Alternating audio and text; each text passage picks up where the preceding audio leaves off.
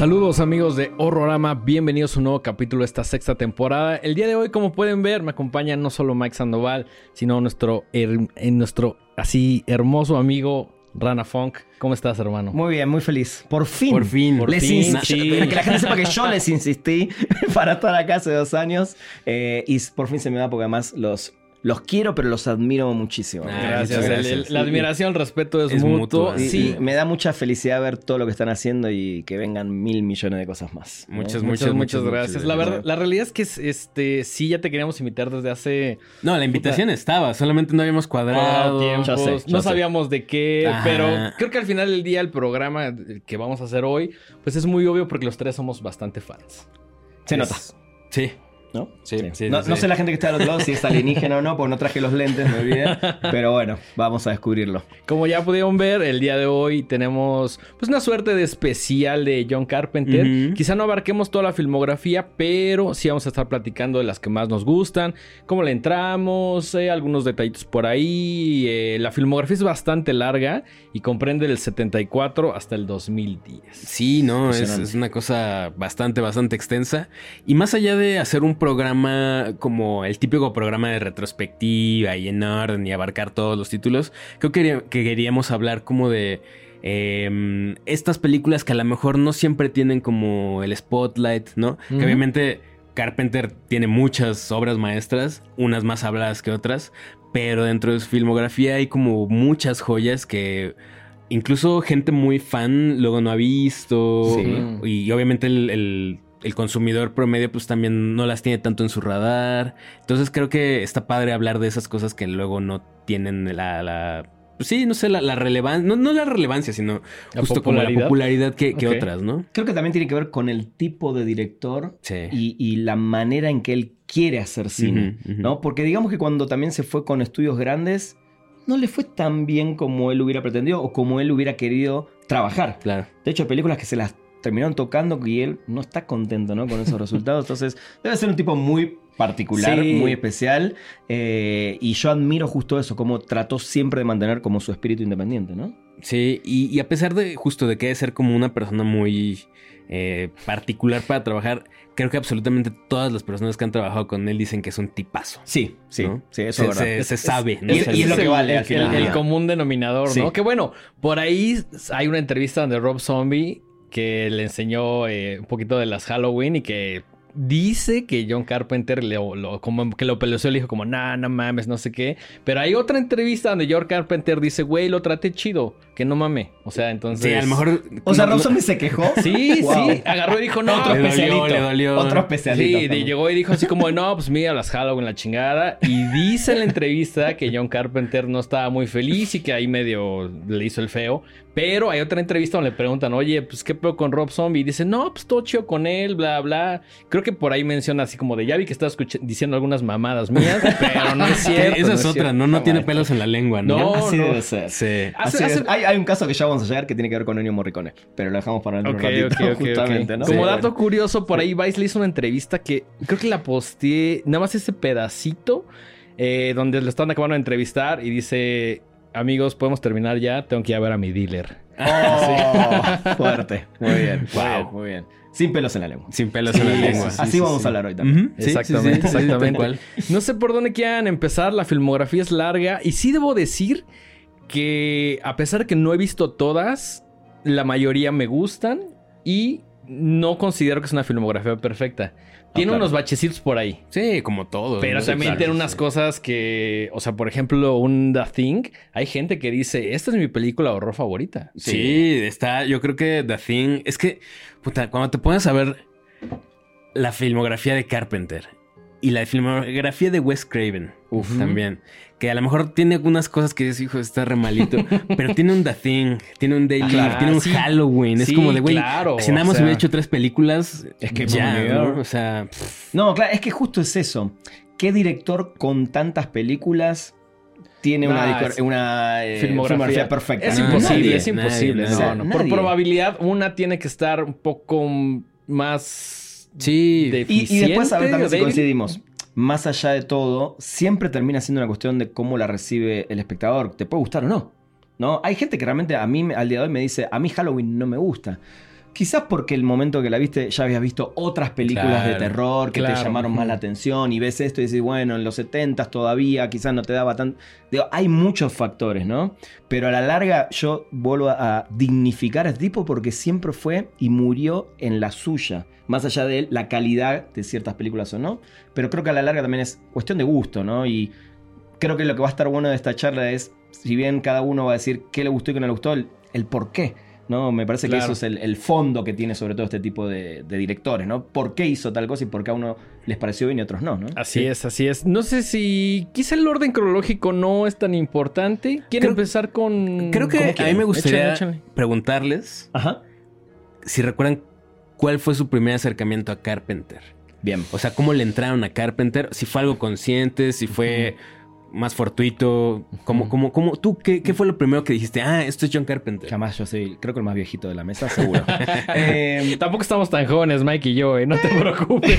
digo, todos somos jóvenes. Sí, en el, Eh, en el yo alma. creo que tengo. Lo tengo claro a medias. Seguramente sí. Halloween. No que la haya visto, obviamente no la vi en el cine. O sea, Ujú. Era muy, muy, muy No estás tan niño. grande. Era muy niño. Tan era muy niño. Entonces seguramente no me llevaron a ver, pero sí sabía lo que era la película de Halloween. Claro. No puedo recordar cuándo la vi, pero tengo clarísimo que a mediados de los noventas, cuando llega HBO a Latinoamérica, yo todavía vivía en Argentina, hace 14 años que vivo acá, pero en los noventas vivía en Argentina, vi esta obra de arte, porque para mí They Live, y Sí. digo, aprovecho para mostrar esto, ahora lo vemos en detalle, y vi esa película que se transformó no solo en mi favorita, sino que dije, ¿qué es esto?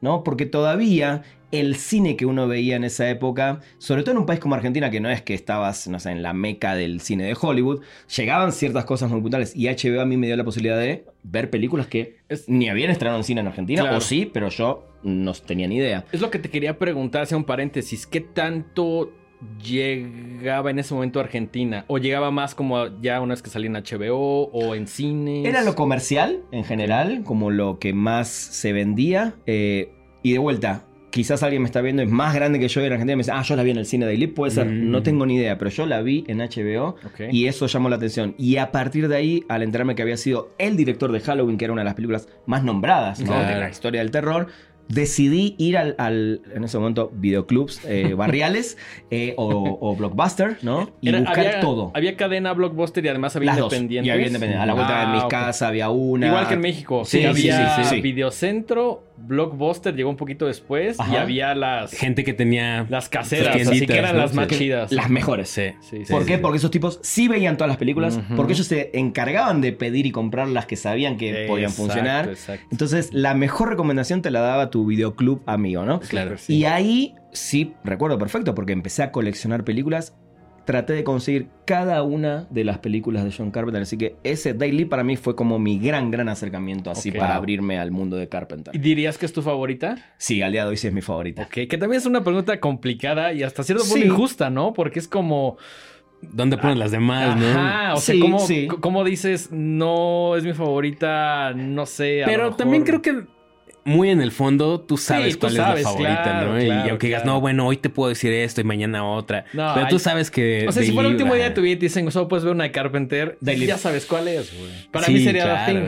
Ahí está. Sí, híjole. Para ti, Mike. No sé, tal vez. tal vez The Thing. Sí. Porque creo que ese fue mi primer acercamiento a Carpenter. Ok, Sin saber que era John Carpenter. Claro. Es lo que es lo que decimos. Porque muy probablemente mi papá me la puso. Eh, mi papá también siempre ha sido como un eh, muy, muy fanático del cine. También, no, no, no tan clavado del cine de terror, pero Ajá. del cine en general y de la música. Y entonces como que esa relación entre Morricone y, y The Totalmente. Thing, siento que es algo que me puso mi papá. Y pues sí, yo creo que me explotó el cerebro. o sea, Como en la película, como le explota la, la criatura, ¿no? Tal Sí, cual, sí, Es, sí, tal es cual. que también ver las películas de Carpenter en cierta edad, llámese adolescencia o incluso niñez. Ajá. eh, Tienen sí- otro efecto, ¿no? Sí, siento que, que te mueven mucho, ¿no? Porque no has visto algo tan similar o algo tan frontal o tan, ya saben, o sea, sí son películas que cuando las ves a cierta edad sí se quedan marcadas. Es que esta en particular, y para cerrar mi participación con Day Live, yo me acuerdo perfecto cuando se ponen los lentes y ven esos mensajes subliminales. Eso yo no lo había visto nunca. Sí, no, no, no. Entonces tiene ese factor sorpresa que después de muchos años de ver cine ya poco te sorprende, ¿no? Claro. Entonces Sí. ese lo tiene y a mí que me gusta esta cosa media de futuro, distópico, algo de aliens, algo de terror porque no dejaba de ser un director de terror. Claro. A mí eso es lo que me voló la cabeza, ¿no? Se ponen los lentes y ven el mundo como Como realmente es. Y años después lo vimos en Matrix, de otra manera, sí, ¿no? sí, claro. Entonces, en ese sentido, para mí, Carpenter también es un precursor de un montón. El mensaje social que en muchas películas, pero sobre todo en esta maneja Carpenter, para mí es alucinante. Yo, yo sí debo aceptar, perdón que te interrumpa, que yo le entré a Day Live porque primero vi imágenes. Claro. Y incluso creo que primero llegué como a la propaganda de Obey, así como, como de Shepard Ferry. Y después dije, ay, güey, ¿de dónde viene todo esto, no? Y ya fue como le, como vi la película y dije, no mames, está poca madre. Ahora ya sé a dónde pertenecen todas estas imágenes que he visto a lo largo de mucho tiempo, ¿no? E- Eso, eso que acabas de mencionar, yo creo que es de mis fenómenos culturales favoritos. O sea, hay dos maneras de entrarle a una película. Cuando la ves por primera vez y dices, wow, esto está increíble y nunca lo había visto. Y como creo que nos ha pasado a nosotros porque no somos un poco menores. Claro. eh, y que nos tocó el boom del internet. De repente estábamos expuestos a una sobrecarga de información visual de multimedios. Y a veces sin mucho contexto, ¿no? Exacto, es a lo que iba, sin mucho contexto. Y de repente decías, es que esto lo he visto en algún lado. ¿Y qué es esto? Y entonces uno empieza a investigar, investigar y de repente llegas a la película y dices, ah, de aquí es. Ajá. Y por ejemplo, en tu caso, primero viste Day Live Ajá. y luego viste Matrix. Exacto. Y dijiste, ah, esto yo ya lo había visto. Exacto. En nuestro caso fue al revés. Primero exacto. vimos Matrix porque pues fue el hitazo El del del cine. verano, Sí. Luego vimos Day Live y fue de, con razón, de aquí Ah, salió. En algún momento yo pensaba, o sea, sin haber visto la película, eh, que eran dos películas diferentes. Porque está como la parte en blanco y negro Ajá. Mira. y la parte color. Yo decía, es la misma película, pero, o sea, hasta que empecé como a conectarla y realmente la vi, que dije, ah, ok, cuando se ponen los lentes, pasa, to- todo se vuelve blanco y negro, los mensajes, etcétera. Pero sí, o sea, sí fue como al principio como decir, son la misma película porque blanco y negro, color, no entiendo, ¿no? Exacto. sí, sí. Y no era un método, digamos, cinematográfico, un recurso, ¿no? Tan utilizado, por lo menos en esa época. No sé si me voy para atrás, seguramente debe haber un montón. Y el plus que creo que tiene también, aparte de que la mayoría de la música siempre suele ser del, del director, cosa que no sucede, no es una cosa normal. No es una constante Mm, para No, nada. cero, al contrario. Si nos ponemos a, a revisar, son muy pocos los casos donde un director termina haciendo su música. Él es el 90%, ¿no? Empieza a incluir también en esta película una especie, no solo desde el personaje, sino de la música, tirando al western. O sea, se nota que era un tipo que también le gustaba. Y yo siempre me quedé con las ganas de ver un verdadero 100% western Sí, de. Carpenter. Nunca lo hizo. Pero en muchas películas sí tiene esta cuestión, ¿no? De, de ese héroe, ¿no? Que va ahí en, en este desierto que era una ciudad desértica, podemos decir.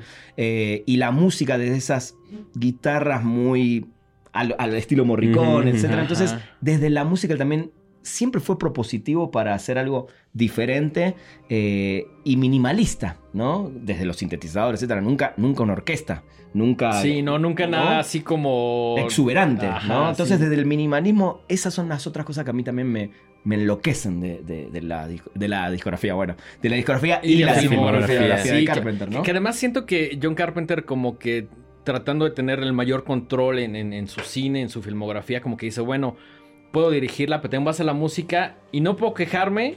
O sea, creo que de las pocas que en durante mucho tiempo pensé, uff, nada más qué maravilla. que justo salió el tema y vamos a hablar, ¿no? Sí, Qué sí, sí, maravilla.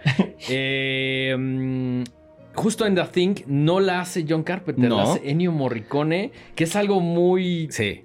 Ajá. O sea, Porque- ¿ustedes sí le- la dijo- verdadera historia? Sí, claro. O sea, eh, Ennio Morricone presenta, presenta el, el score Ajá. Y Carpenter le dice, ¿y si le quitamos unas cuantas notas? Unas cuantas. Y pero ¿cómo le dices eso a Ennio Morricone que a esas alturas, en el 82... No, ya era el Ya era- maestro. era el Morricone. maestro Morricone. De hecho, claro, cuando claro. Universal eh, lo, lo contrata a Carpenter para esta película, fue, creo que fue la primera así fuerte, fuerte de, de dinero que le puso en estudio. Y el estudio le dijo, todo bien con tu música, pero vamos a poner a un compositor de renombre para que todo haga que la película eh, sea lo que no fue, ¿no? A nivel de taquilla, etcétera. Le fue terrible. Le fue terrible. La gente la odió, Lo la gente lo odió. sí. Él viaja a Italia, se junta con el maestro en el. El maestro no habla inglés, él Ah, no habla sí, italiano, sí, sí, entonces sí, también desde entrada fue Claro. todo medio raro. Y le dice, ok, me quedo con tus ideas, viaja con la música, graban en Los Ángeles y, ¿no? y, y cuando estaba editando la película, como que Carpenter, que debe ser un tipo, como lo dijiste recién, debe querer tener control absoluto de todo. Que digo, no es algo malo, pero bueno, dale, estás trabajando con Morricone. Sí, claro. ¿No? O sea, yo, yo creo que nada más el llegar con Morricone y Puta, para mí hacerle comentarios es como, no mames. O sea, Mira, tú llevas Tarantino es un tipo que moría de ganas de por favor que Ennio- y Ennio Morricone no, no, no puedo, no puedo. Termina haciendo después su score. Eh, Que, que y de hecho es el último score es de el último Morricone, score de ¿no? Morricone, Ajá. pobrecito, Hateful falleció Eight. después. Es el único con que se llevó realmente un Oscar porque el otro fue honorífico. Pero bueno, eso lo podemos dejar para otra charla que me inviten. Eh, hace un score que es muy bueno porque de hecho, mira, esta versión es la original. Y es la música de Morricone. Y esta que salió después, mira, además la quiero mostrar porque es una cosa hermosa. Qué Qué maravilla, maravilla, el qué maravilla. Thing. Sí. Pero en la película finalmente quedan, como dijiste, retazos y pedacitos. Porque Alan Howard Con, eh, que era el colaborador de, de Carpenter, la, no la destrozaron, pero hicieron lo que quisieron. O sea, rehicieron la música ellos Sí. agarrando cositas de Morricone. Entonces quedó un híbrido muy raro. Que funciona. Funciona increíble. Funciona, Pero funciona, yo me imagino que, o sea, como autor. Ah. Porque si hubieran contratado a cualquier güey ahí, Claro. pues bueno, ya, Claro. ¿no? Pero justo es el maestro en Morricone, ¿no? O sea, no le ha de haber caído nada en gracia. No, pero igual les cuento esto entre paréntesis. Ajá. Vean el documental, salió hace un par de años, se llama El Maestro.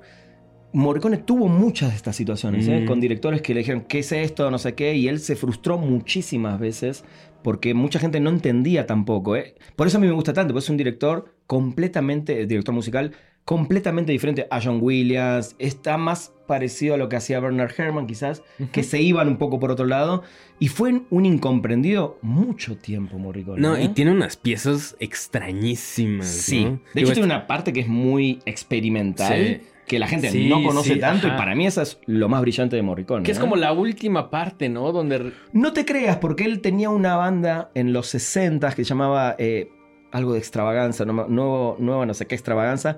Y era, para llevarlo al día de hoy, que entiendan, Mr. Bungle John Zorn, ¿no? Muy Ajá, experimental. Y él ya hacía eso hace 60, 70 años Ok, atrás. ok, y ok, metió mucho de esa experimentación. Pero bueno, no, nos estamos derivando No, no de es un programa de no es un Morricone. programa de No, pero Morricone. Sí, Morricone. otro, otro programa hablamos solo Claro de que sepa la Morricone. gente que Carpenter básicamente le dijo a Morricone, che, todo bien con lo que hiciste, pero no. Uy, te quedó increíble, pero a ver, pásame tus. Exacto. ¿no? Pero al final sí, o sea, sí aparecen los créditos que es Sí, claro, música sí. de No, Morricone. de hecho, como Sí, dice sí, los sí. discos, es música compuesta y conducida por él. Eh, y ahí está, de fondo, ¿no? Es una tontería, pero cada vez que veo The Thing y aparecen los créditos Music by Ennio Morricone, me da así como Sí. escalofríos. Sí. Es como es y no es. Es y no Es y es. no sí, es. sí, sí, Pero sí. volviendo a la película, es eh, de mi top 3. The Thing es parte de mi top 3 de películas favoritas. De, De la la, volví a ver hace dos días. Digo, es una de las que creo que más veces vi.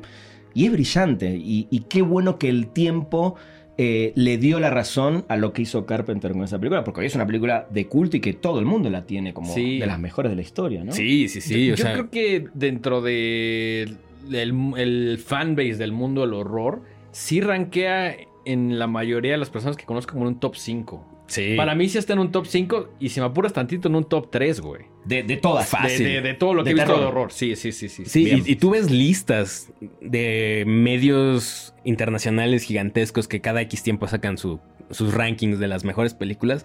Siempre, siempre está The Thing en los primeros cinco, sin ningún Sí, per- siempre. claro, claro, o sea, claro. ya tiene un lugar en, en la historia del cine y en la historia del cine de terror inmo- Y- inamovible. Y, no solo así. eso, en la cultura pop. Claro. Desde Stranger Things o un montón de eh, películas y series que se hicieron en estos años, el póster de The Thing siempre ahí en la sí, pared. claro, Sí. ¿no? claro. Eso es la- a la- impresionante. a la gente a veces intenta o referenciarla poniendo un cuadro de The Thing o ciertas cosas de Carpenter, pero también como a veces en las temáticas o en ciertas cosas dices, eso viene un poquito de The Thing, ¿no? Sí. Que, que curiosamente The Thing es un remake. Sí, Sí, además. Eso también es exacto. loquísimo. Exacto, sí, de la- la- El Enigma de otro mundo, ¿no? Se Ujú. llamaba la, la original, The Thing from the Other World o así. Think from another world. Hay otro Ajá, dato, Blanco y negro. no sé si ustedes lo tienen o lo sabían, pero lo leí. Tengo un libro de, de Carpenter que decía que una de las cosas que le jugó en contra también es que salió a la par de E.T. o en, o en los mismos meses que Sí, salió sí, E.T., sí. ¿no? Bueno, ahí tengo un comentario yo Ajá. porque yo traigo otra película. Pero a ver, puede ser, puede ser. justo eh, la película que yo venía a hablar más a profundidad es una que yo sinceramente no había visto porque me daba una flojera increíble, ¿no? O sea, veía el póster y decía, esta la voy a ver algún día. Y ahora que, que ven- estábamos planeando este programa, dije, creo que es momento de ver eh, algo así que, que no habíamos hablado nunca. Claro, claro. ajá. Y la película que escogí es Starman, de 1984. Starman originalmente eh, la- la- era de Columbia Ajá. y tenían los dos guiones al mismo tiempo. Y entonces, justo Ah. como que eh, Columbia Pictures dijo, híjole, yo creo que le va a ir mejor a esta otra película. Señor Carpenter, gracias, pero bueno, no, ni siquiera era de Carpenter esa película. Ahorita, ahorita retomo Es eso. El guion, era el puro guion. Como dijeron, no, este guion vamos a archivarlo ahí un rato, vamos con esta. Y salió primero E.T. Era, entonces era con esa, era con esa. con Starman. Y este encima era Spielberg. ¿no? Que había claro. tenido su bombazo, ¿no? Con, eh, bueno, Jaws, etcétera. Y Carpenter acaba de hacer The Thing, que le fue terrible en Ahí taquilla. está, entonces ahí fue está. como de. Es- mm. Eso fue lo que le jugó en contra. Sí, sí, Starman sí. es una muy buena película, como decíamos antes, sí. cursi, pero creo que Carpenter maneja muy bien el tema este de- también de la fantasía y esta cosa de relaciones amorosas desde otro punto de vista, ¿no? Siento que en general el cine de Carpenter, si bien él es conocido como el horror master, también hay mucha fantasía y muchos temas como un poquito más profundos que no siempre tienen que ver con el horror o que van un poquito más allá. ¿no? Para, ahora que la volviste a ver hace poquito, eh, resumen también, porque creo que no sé cuánta gente la vio. no, sí, no es la más popular, de hecho yo cero. no la he visto. No, yo sí no la vi, pero hace años. Y es, es de las poquitas que la música no es de él. Es de. Jack Nitzsche. Es de Jack Nietzsche, exactamente. Ajá. Que Jack Nietzsche es también ya una, ya era una institución en la, en la industria del cine. Eh, gan- bueno, estuvo nominado al Oscar por One Flew Over the Cuckoo's Sí, Nest. sí. Eh, y también, por aquí lo traía apuntado. Bueno, eh, hizo el score de Stand By Me. Ajá. Eh, y, y, eh, relacionándolo, relacionándolo ahorita un poquito con, con Tarantino, hizo el main title de, De Death Death Proof. Proof. de Death Proof. Wow. Sí, sí, Sí, sí. no, entonces Jack Nietzsche también ya Claro, era un, claro, sí, sí, sí, ahora sí, lo sí. una recuerdo, persona muy, muy bien posicionada en Hollywood. Eh, Starman eh, es una película muy sencilla. Eh, creo que si tuviera que definirla en un género, además de, de romance, eh, es una road movie. Eh, está protagonizada por Jeff Bridges, Súper joven. súper joven. En la que- época de Tron. Sí, sí, sí, sí. Que además, de hecho, Jeff Bridges originalmente iba a ser McCready en The Thing ¿Neta? ¿Es verdad? y iba a ser Snake en Escape from New York. No, no, no. Pero como se llevaba muy bien con. eh, ¿Cómo se Con llama? Russell. Con, con Con Russell, Russell, ajá, ajá. con Russell, se las dejó a él. Wow, ese dato sí que no lo sabía. Sí. Y de hecho, cabrón. ni siquiera Jeff Bridges iba a ser la primera opción para, para Starman. Eh, estuvo en pláticas con Kevin Bacon y con eh, Tom Cruise. Pero Tom Cruise estaba haciendo Legend, entonces por eso ya no fue. Wow. Pero por poquito, Starman era con Tom Cruise. Mira, y, y la protagonista es, no me acuerdo su nombre, pero es la Karen Allen. Jones. Sí, sí. Exacto. Karen Allen, que yo no la tenía tan fresca en mi memoria y es una mujer guapísima y encantadora en la Sí. pantalla. Pero bueno, la, la historia va de que justo eh, esta chica está en un proceso de duelo porque su esposo acaba de fallecer. Y entonces está en su, en su casa viendo películas eh, de, de él, de su esposo, ¿no? De, de estas películas caseras. Y la película arranca con unas tomas del Voyager 2. Eh, justo porque en el Voyager 2 venía un disco eh, dorado con los saludos, o sea, saludando eh, en todos los idiomas del planeta por si hacía contacto con alguien del espacio Que exterior. paréntesis, Carl Sagan estuvo al mando de ese proyecto. Sí. En la vida real. Sí, sí, sí. Ah, mira. Bien. Entonces te dan a entender que pues por fin hicimos contacto. Y aterriza en, en Estados Unidos una nave espacial. Sí. Eh, de la cual sale un alienígena que además nunca ves porque es más como una especie de bola de plasma. De- sí, de luz. De ¿no? luz, Sí, sí, sí, ¿no? me acuerdo, me acuerdo. Y toma la Eh, forma de. Toma la forma de eh, justamente de Jeff Bridges. Exacto. Que además es una escena delirante, ¿no? Porque eh, esta esfera de luz toma un poco del ADN. Eh, Es una secuencia que dura a lo mucho tres segundos y haces como un mega zoom hacia el, hacia el ADN de una persona. Y a partir de ahí sale un bebé y luego ves en tiempo real cómo este bebé va, va empezando a crecer y se ve rarísimo, pero súper chingón porque obviamente era puro practical effects, Sí, ¿no? claro, no, había claro, nada de CGI. sí. Entonces, esta persona que, que- que resulta, eh, de repente esta chica en- se, se lo topa en su casa y pues casi le da un infarto porque pues es su esposo muerto. Tal cual. Y tal cual le dice, tienes que llevarme a tal lugar porque tengo que reunirme con los de mi especie. Y ahí empieza este viaje donde al principio ella se siente medio secuestrada, eh, pero pues le va agarrando cariño porque en realidad es una especie pues muy inofensiva. Más Ajá. bien no conoce nada de la Tierra, no conoce nada de cómo funciona nuestra sociedad. No tiene maldad. no tiene maldad Exacto. y va aprendiendo, ¿no? Entonces se dan un- varias situaciones bastante, bastante pues, cómicas, entre comillas. Suena como Haití. Suena como Haití. Se parecían, Tal se cual. parecían mucho los, los guiones. Tal cual. Eh, y, y, pues el- toda la historia es justo cómo esta chica lleva a- desde su casa hasta Las Vegas, eh, que es donde hay un, un cráter gigantesco, a, a este, a este alienígena. Ya me la recordaste. Sí, ya me la sí, sí, recordaste. sí, sí, Es sí. verdad, es Tengo verdad. aquí un par de, de datos curiosos. Por Ajá. ejemplo, eh, Jeff Bridges gan- eh, fue- quedó nominado al Oscar por mejor actor eh, por esta película. De hecho, puede ser que es como la única nominación de una película de Carpenter, esa, Esa. en la historia. en la historia. Sí, lo- nada, nada más ha sido. Nada más. Y de las sí, no. pocas donde un actor interpreta a un alienígena. Wow. Y al final perdió porque el Oscar se lo llevó este señor llamado eh, F. Murray Abrahams por Amadeus. Oh, que bueno. también es un película. No, pero es que No, también que sí, sí, sí. competir, o sea, con una película como Amadeus sí está No, claro. Milos Forman, el director. sí, sí, tenía sí, todo sí, en contra. sí. No, pero además es una gran actuación. Una gran actuación. Y, y para, la verdad, para hacer una película de Carpenter, eh, que pues sí, obviamente son visualmente muy increíbles, pero pues justo no le iban a dar un presupuesto muy grande porque pues acababa de, de- de fracasar con The Thing. Claro. Tiene escenas muy impresionantes. Hay una escena increíble justo cuando la nave aterriza. Hay como todo un incendio en un bosque, que yo no sé cómo lo hicieron porque se ve increíble, se ve súper espectacular.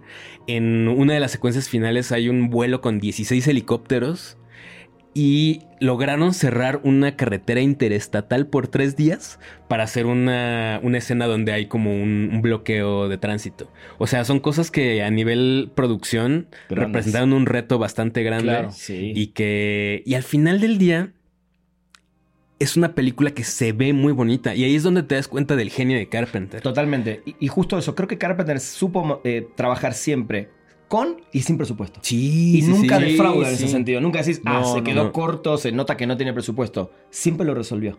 Él, él no quería en esta película, él, él dice que quería mostrar lo bonito que es Estados Unidos. Y justo como es una road movie, atraviesan un montón de estados y en, en todos se ve muy lindo. O sea, la fotografía es increíble y es muy diferente a las otras películas donde a lo mejor puede ser como un poco más este, asfixiante o más claustrofóbica. Aquí son espacios grandes, enormes. Hay escenas en el desierto, en los bosques y, y se ve muy chida. Y ahora, ya hablando en sí de la trama de la película, eh, yo pensé que iba a ser algo super cursi, que sí lo es, pero to- tocado de una manera muy fina, muy, muy fina. La verdad es que es una historia de amor eh, sin caer en, en, clichés sí. y, y que te habla también mucho sobre cómo lidiar con la pérdida.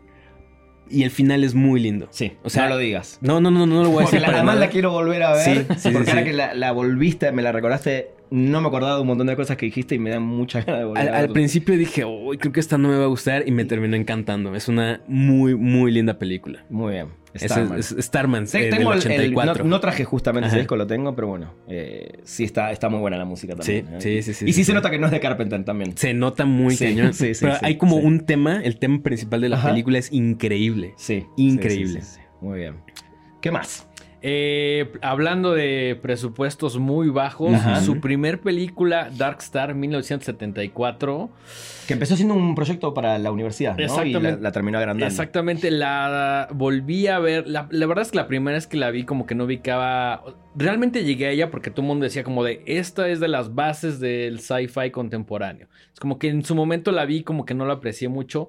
Ahora ya conocí un poquito más del director y habiendo visto un poquito más de ciencia ficción, la volví a ver y qué película tan cabrona. ¿Sabes O que a mí, a mí me pasó lo mismo y también la primera vez que la vi, es más, la debo haber visto dos veces en toda mi vida, sí me pasó como que no, la enten- no entendía nada de lo que estaba pasando, real. Pero después te enterás también que es una película como Stoner.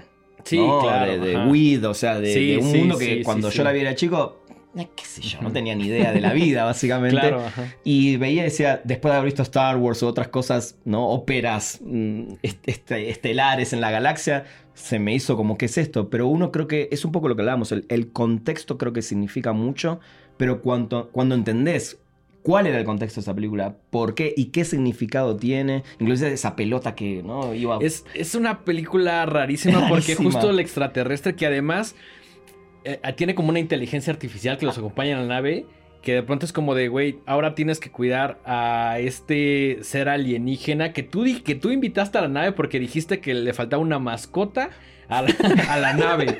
Y que ahora empieza a representar como un peligro. Pero no un peligro de que los empieza como a matar, sino que es como un ser muy juguetón, que es como una pelota insoportable. insoportable, que es más como molestón, como el bully de la nave. Tiene por esa parte como el comedy de alguna manera, Sí. pero también tiene unos temas súper profundos de que los güeyes están reflexionando diciendo, güey, ya no entiendo esta misión, ya no entiendo qué estamos haciendo. Eh, empiezan a hablar como de lo que están, como de, las constelaciones, del espacio. Tiene momentos como muy introspectivos que contrastan mucho con esta pelota alien rarísima. es una película que siento que tiene como diferentes moods que van como Sí, sí, sí, sí. ya estás como brincado muchísimo. Eh, los efectos se ven muy primarios, pero la realidad es que sí creo que son creíbles dentro del universo de Carpenter, ¿no? Y sí siento que es una película que de alguna manera resume lo que vemos después en la filmografía. Que si bien Carpenter trata temas muy complejos, Ajá. también lo hace de una manera muy juguetona y muy fantástica, ¿no? Y siento que, que Dark Star, a pesar de lo poco que costó, sí es una película que en su momento gustó mucho y es pre-Alien, pre-Star Wars, pre un chingo de cosas que nos gustan Exacto. y que me gustaría que es una película que se le diera un poquito más de, de- de popularidad, porque a veces dices, bueno, película del 74, la prima de Carpenter, no te resulta lo más atractivo cuando tienes otras más populares que a lo mejor tienes en el radar y que no has visto. Creo que diste en el clavo también con que era un tipo súper adelantado a todo. Bueno, Halloween, ¿no? Sí, La- Sí, Esta Halloween. que estás contando. They Live, o sea, Escape from New York también. Digo, no soy el, el más eh, erudito en acordarme de años, pero estas películas post-apocalípticas, salvo Mad Max, eh, no eran comunes, ¿no? Eh, y creo que hoy en día es muy común hacer ese tipo de cine donde el mundo básicamente está destrozado, ¿no? Claro, porque ya lo viste. Exactamente. Y eso es lo que está muy cañón. Exactamente. Antes de esto, o había muy pocas cosas, o no había nada. ¿No? Y lo que O era, sea, eran en, en libros. Sí, sí, ¿no? sí, Pero exactamente. en el cine no. Exacto, digamos que para el grueso de la población, que a lo mejor no lee tanto, pues sí era como de jamás he visto esto, ¿no? Obviamente eh, un montón de autores ya habían tocado eso en, en libros, ¿no? Exacto. Pero eh, verlo así en, como un producto para de consumo masivo. Masivo. audiovisual, Exacto, exacto. sí exacto. era como de wow. Y, y no me imagino la locura que debe haber sido tener 15, 16 años, ir al cine a ver algo y de repente toparte con una de estas obras y decir, ¿qué demonios acabo de Sobre ver? todo ¿no? sin ningún referente, ¿no? Exacto, o sea, imagínense exacto. estar en los 70 y ver, eh, no sé, un Dark Star, un Halloween, películas que... Flash. Ajá, Flash. incluso Flash. A mí, Incluso a mí me- Flash Gordon, a mí claro, me encanta Flash, Amo, me encanta amo esa Flash. película. Y cada vez que la veo se ve más campy y más, Sí, ya sabes, sí, sí. pero me gusta un chingo que además tiene la música de Queen. De Queen, tal cual. increíble. ¿no? Pero a, a lo que voy es que todas estas películas sí resultaron eh, algo sumamente innovador, donde no había muy pocos referentes o, o referentes que a lo mejor lo abordaban de otra manera, ¿no? Ajá. O sea, por ejemplo, eh, The Thing. The Thing sí es una película de much o sea, la original, como de muchísimos diálogos, eh, blanco y negro. eh, Es hasta una película hasta cierto punto aburrida.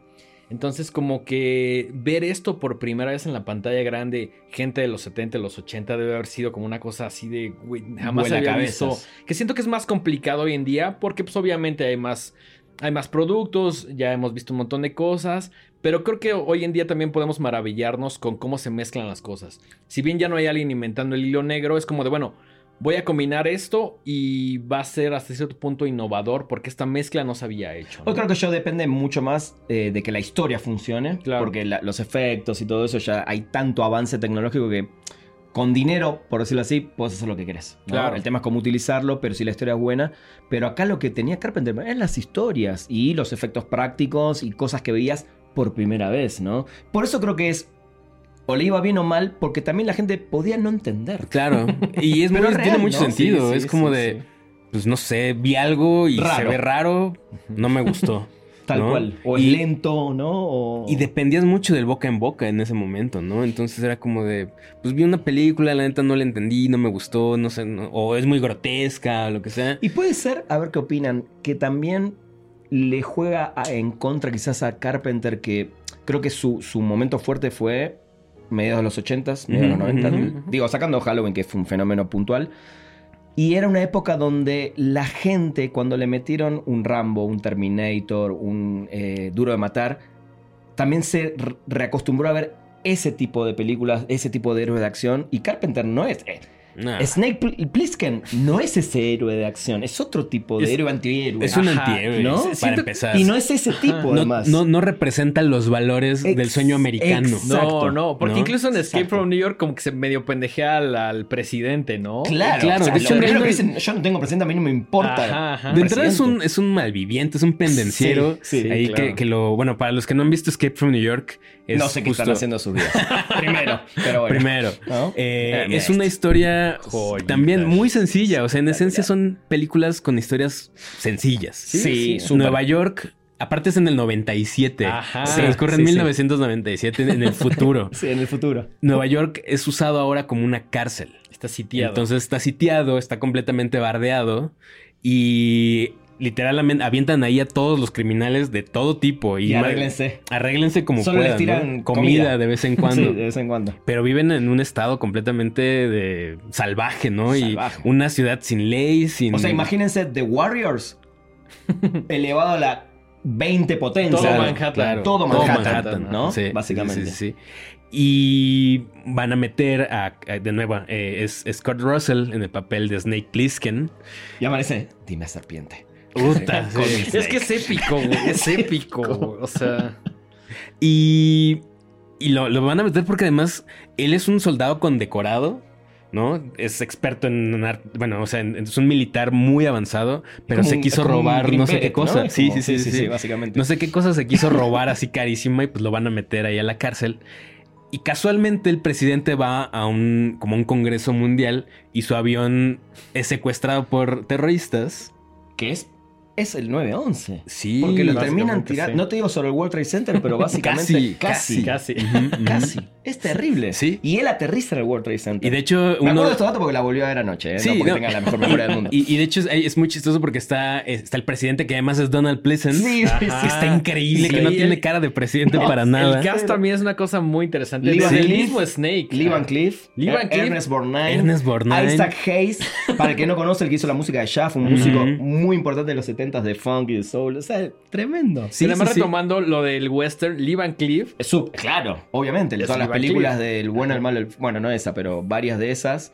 eh, el western estaba ahí, ¿no? Perdón. Eh, sí, entonces unos eh, terroristas secuestran el, el avión presidencial, el Air Force One, que de hecho uno de los, eh, como del servicio secreto que protegen al, al presidente es justo John Carpenter, con una peluca ahí güera. No me acordaba de eso. Sí. Es, me- es como, en- es en- al principio de The Fog, que También que aparece. también aparece. sí, tiene Ajá. varios cameos en sus Tiene películas. Muy varios. disfrazado sale. Qué genial ese, no lo Eh, sabía. se estrella, se estrella en, en- en Nueva York y justo el único que realmente puede salvar al presidente es Snake Plissken, que además no lo quiere hacer. No, Y dice, no, yo qué, a mí ya me van a meter a la cárcel, ¿qué me importa su presidente? sí, sí, sí. Hasta que le ofrecen el trato de, bueno, te vamos a perdonar todos los crímenes, pero salva al presidente, ¿no? Tal cual. Y tiene no, ni siquiera 24, 23 horas 23 para salvarla. horas. Porque Conta- además Contadísimas. le Sí, sí. inyectan unas, unas cápsulas explosivas en el cuello que si no cumple con el, eh, el trato, pues lo, lo van a matar en el acto. ¿no? Exacto, exacto. Es una locura. Tenía que volver para que le metan la inyección que lo salve, Sí, ¿no? ajá, el sí. antídoto. Sí, sí, sí, sí. Es una gran película para mí. Eh, sí entiendo que tiene un ritmo lento, Mm, ¿no? Se cocina. Es más, creo que no se cocina nunca. Siento que. Y no me molesta, ¿eh? Siento que todo el Que se tiempo. la- mantiene como muy todo sobria. muy, muy. Sí. Digo, y la volví ayer, a, a ver ayer, como digo, por eso volví a experimentarla. Pero no deja de ser una película súper anticipada a un montón de cosas, ¿no? Y esta cosa del antihéroe. Por eso yo siento que a Carpenter le jugó muy en contra. Que empezaron a salir esos héroes musculosos y que te. Que es todo lo opuesto, Todo ¿no? lo opuesto y que. Sola, a ver, amo Duro de Matar, Rambo y Terminator. Claro, claro, pero es todo ese otra cine. cosa, es Es, otra otro cosa. tipo de cine. sí, sí. Por eso siento que esta es una película que también le costó desde ese lado, ¿no? Si bien no- para mí es un clásico del cine y de Carpenter, pero entiendo por qué quizás no fue lo que podría haber sido, ¿no? Que Escape es 81. Viejísima. Sí, ¿no? Y ya entrando, siento que a lo más popular de su film. Bueno, no sé, es que también. Por ejemplo, Halloween 78, Fog es 80, que también creo que es bastante popular. Claro, que, que fue esa seguidilla de películas. Eh, The Thing es 82. Sí, o sea, todas, todas de corrido. 70 y fueron. 80 sí fue. No paraba, ¿eh? No o sea, cada dos años una película, una película. Una La película. filmografía es extensa. Sí. Es extensa, es Impresionante. extensa. Bueno, la música también es de Carpenter. Eh, digo, para, para el que quiera saber, ¿no? Jugando mucho con sintetizadores, que siento que Sí, fue lo sí. que le tocó el momento que era como la innovación, ¿no? Como de, bueno, sí, claro. De hecho, en ese tenemos- momento no, no había música salvo Wendy Carlos.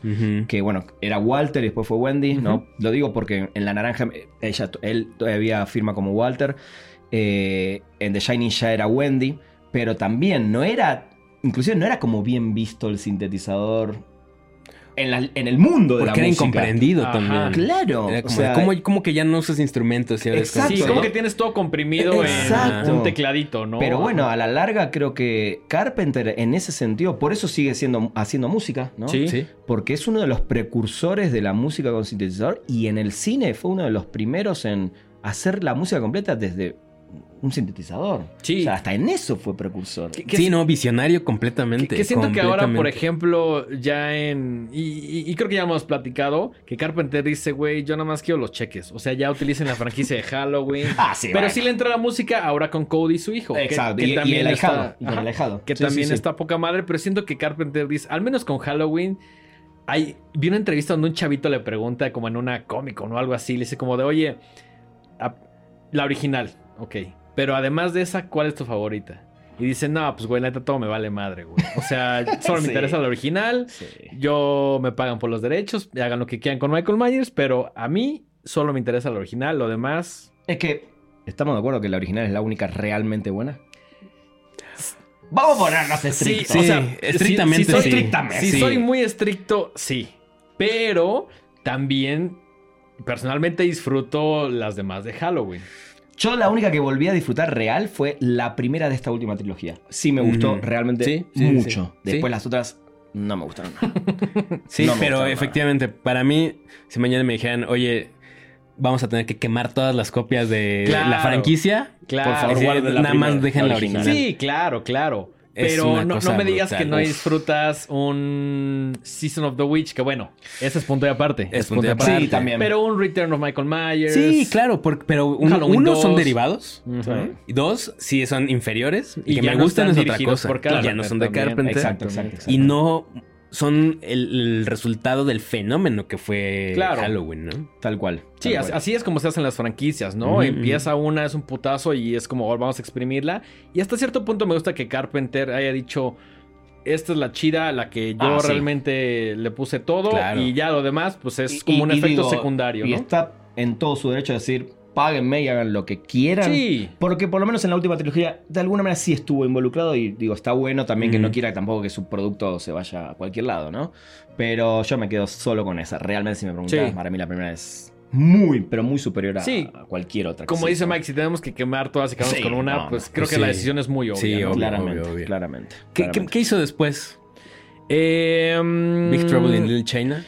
Escape The Fog 1980. ¿La recuerdan? ¿Les gusta? A mí no me gusta mucho, la verdad. Sí, no es de las Es- mejores. Tiene no. momentos. Tiene sus momentos, Tiene sus obviamente. momentos.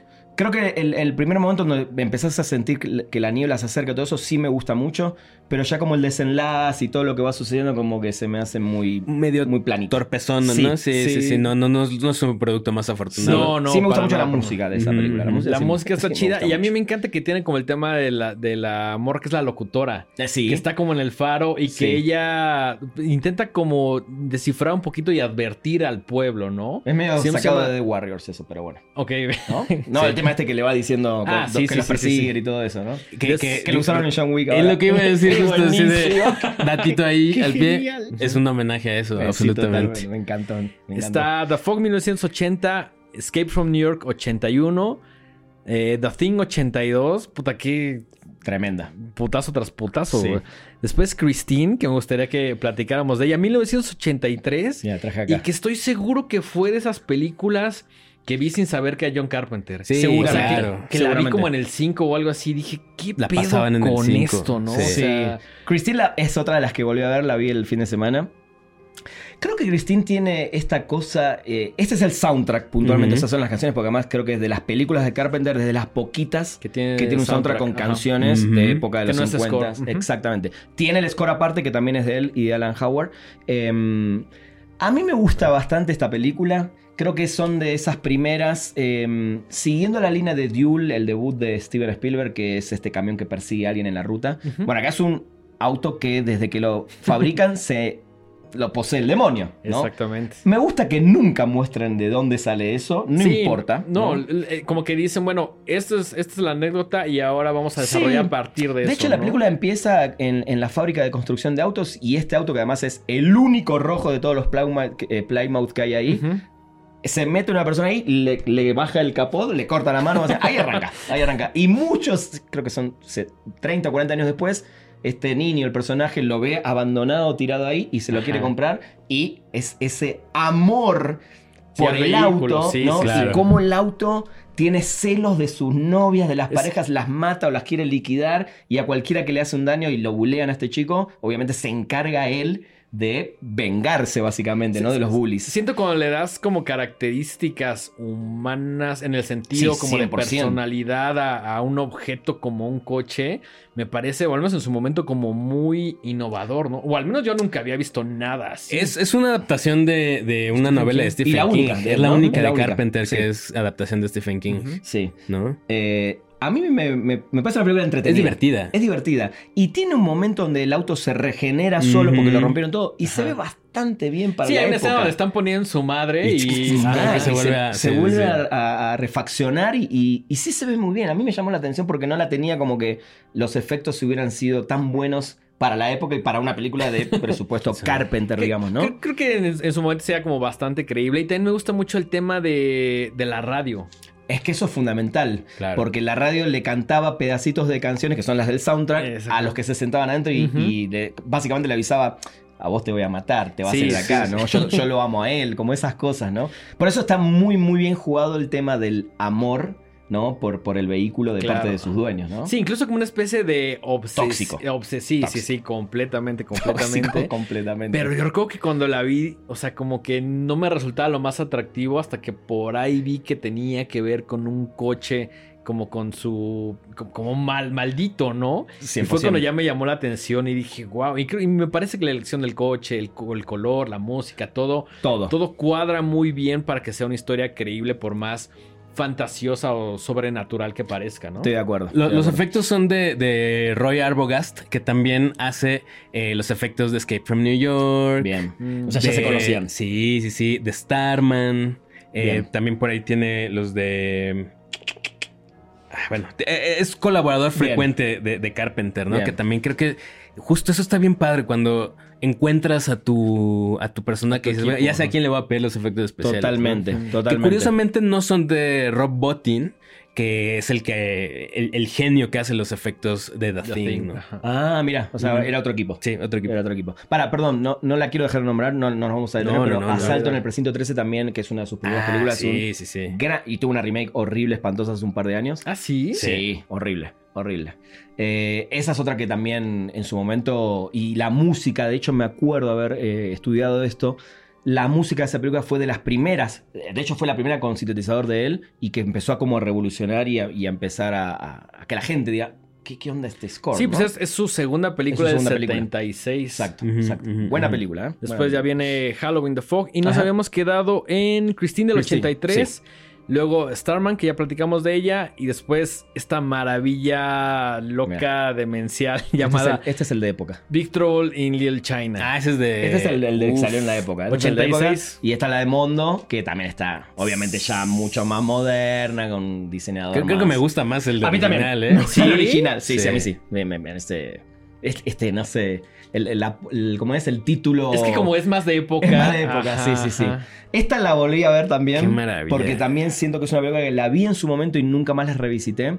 Y me divertí mucho. ¿no? ¿De qué año me dijiste que es esta? Eh, de uno de los mejores años de la 89, historia, por ahí. 86, 86, 86. muy bien. Big Trouble in Little China. Muy bien. Creo que es una película la más comedia fantasía, ¿no? Sí. Por excelencia y de es él. como muy de mafia. Y también siento que. Es de artes marciales también. Sí, también. Eso es una mezcla de un montón de cosas que también por ahí involucra fantasía un poquito más como. Bueno, no al final, durante toda la Toda. desde, desde el principio, ¿no? Sí, Es- Desde el esto principio, es algo que, que Tarantino hizo muchos años después, ¿no? Claramente. Rendirle homenaje a sus películas favoritas de, de, Claro, de- de artes marciales. Mm, totalmente. este, de aventura. Esta ¿no? además es como una mezcla.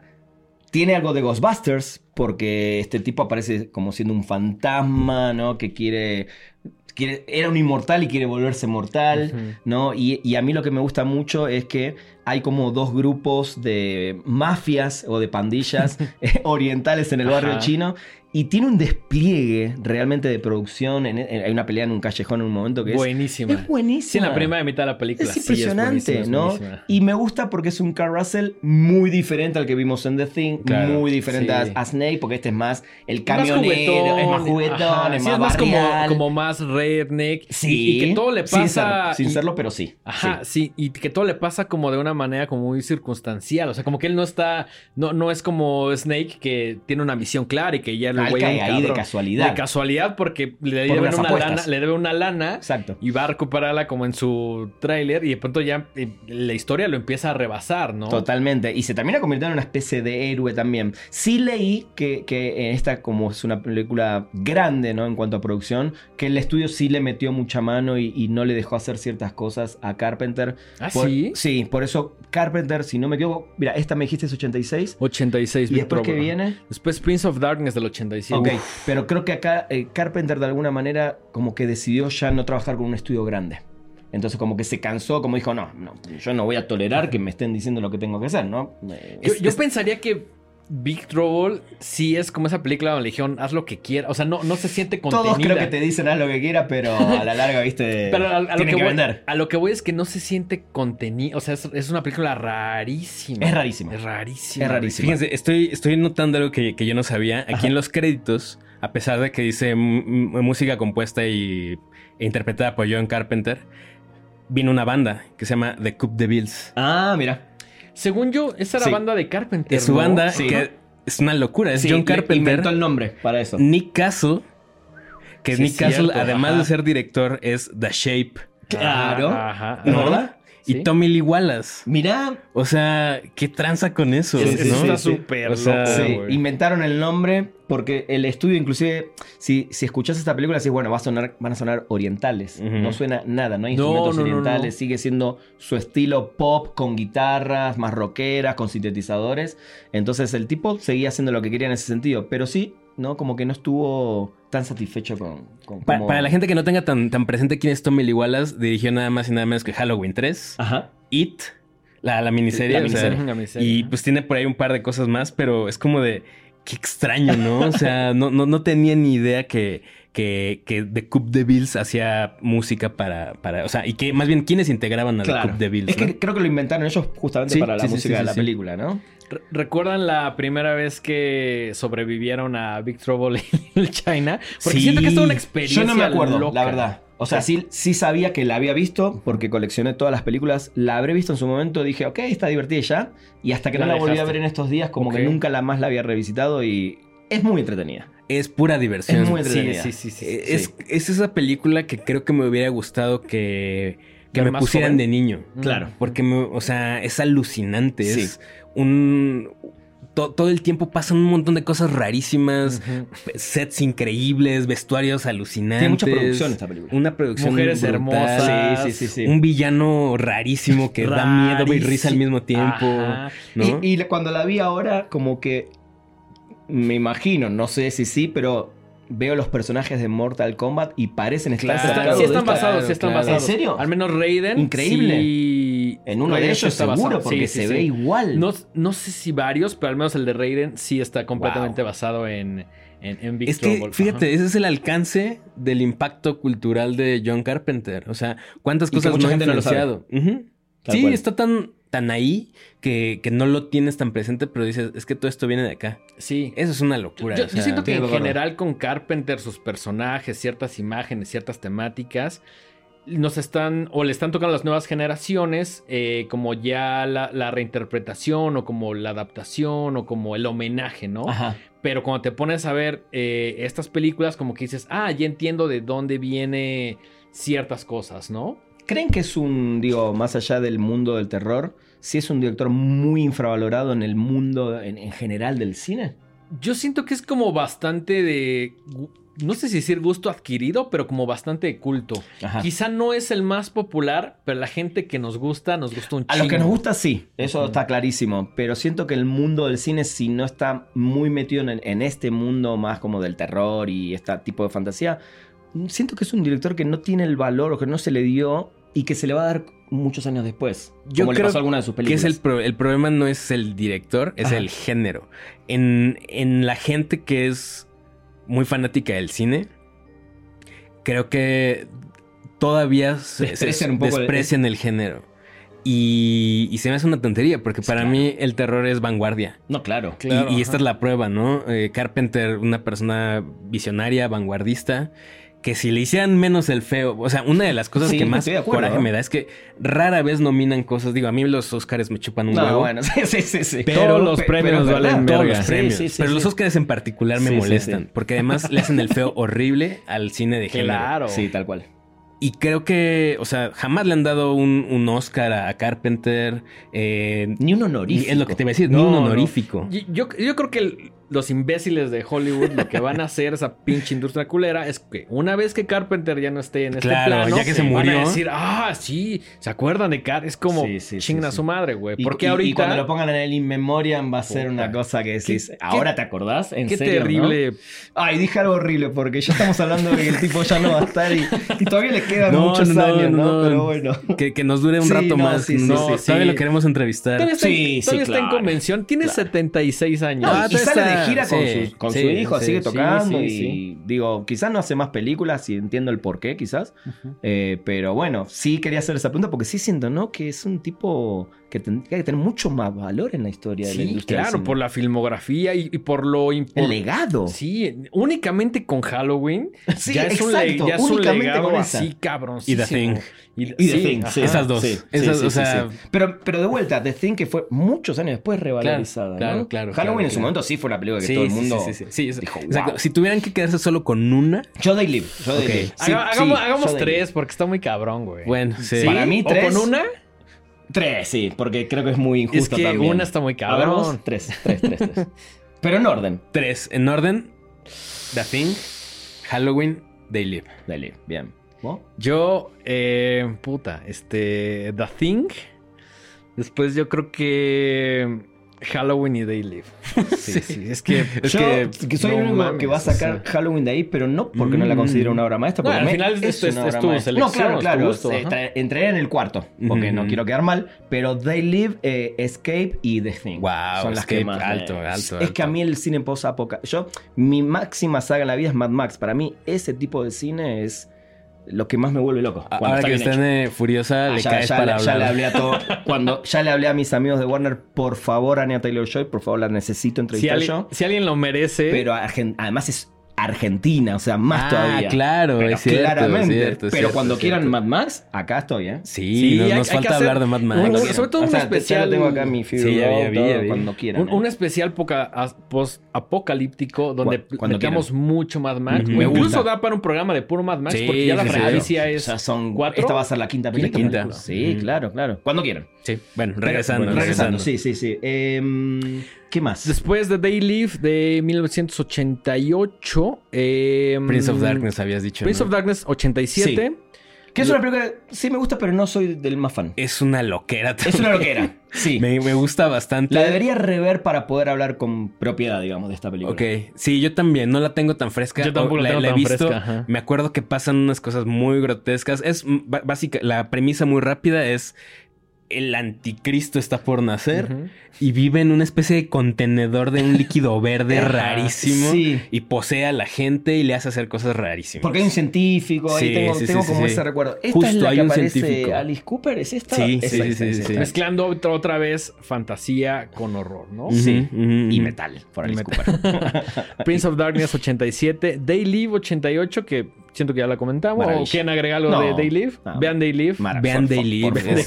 Háganse un favor. Hagan, Sí. neta. Ajá, no, no, no, exacto, no, no, exacto. no Sí. nada más porque les, nos guste. Háganse un favor Sí, sí. y vean Day Live porque es una, Para mí es una joya. obra maestra. Es una joya. Live 88. Después, eh, Memoirs of an Invisible Man 92. No tengo idea de esa película. Es la No de Chevy visto. Chase. Es la de Sí. Chevy Chase. Eh, he visto clips. Ok. Sí. Es comedia, Es, absolutamente. es ¿no? comedia también, está muy fuera de su género. Él aceptó eh, solamente dirigirle, qué sé yo, no se involucró más que eso. Ok. Eh, pero vale la pena, parece que vale la pena. Ok, Sí. y, si- y siento, siento, corrígeme si me equivoco, que ya en los 90 empieza la debacle. Sí, no. Sí, no. Sí, a ver, a ver, a ver. Yo sé que esto lo hablé con el dengue estoy antes diciendo de la- venir. La, debacle. Hay una que a mí me Que encanta y sé que cosas a Mike que- no la vamos a hablar. Ajá, y hay otra que me encanta a mí y creo que a los dos no. Hay una que me A ver. fascina. ¿Qué Pero a ver, paréntesis, Ah. paréntesis. ¿No sienten que toda la filmografía de Carpenter está poca madre? ¿No sienten que en los 90... Es su Silver Age, ¿no? Ajá, es como. sí, sí. Ajá, o sea. No, que todos no, lo tienen. No, Sí, quiero sí, decir, casi todos. no quiero decir que no me gusta el cine de los 90 de Carpenter. Para nada. Me gusta. ¿Te gusta más el de los 80? Me Sí, gusta claro. más de los 70. Los Sí, 80. bueno, lo pero mismo, si tuviera que quedarme con una década, pues me quedo con los 80. Sí, ¿no? claro, claro, claro. sí, sí. 1994, In the Mouth of Uf, Madness. esa me revienta la cabeza Es de una otra que no la tengo, la vi solamente una vez y no la tengo tan Tiene unas, presente. unas escenas que personalmente Te me, mama, me, ajá. me- me vuelan la, la- la- la mente. Hay una que tengo particularmente grabada, que es una persona que tú la, es- la van siguiendo en un coche y tú ves a una niña subida en una bicicleta. Y, y es de noche. Y cuando la alcanzan y la chica voltea, es una viejita. Se ve súper creepy. Además, él es Sam Neill haciendo un papel claro. increíble. Que también Sam Neill, un día hay que hacer un especial de para el cine terror es una porque está demente, Y ¿no? sci-fi Sí, sí. también. Sí, Sí, sí, sí, sí, sí, wow. Es, es una historia muy rara, muy extraña también. Si mal no recuerdo, es un escritor que, que ya no le, no le está yendo tan bien y Y empieza... empieza a desvariar y creo que se... También no la tengo tan fresca.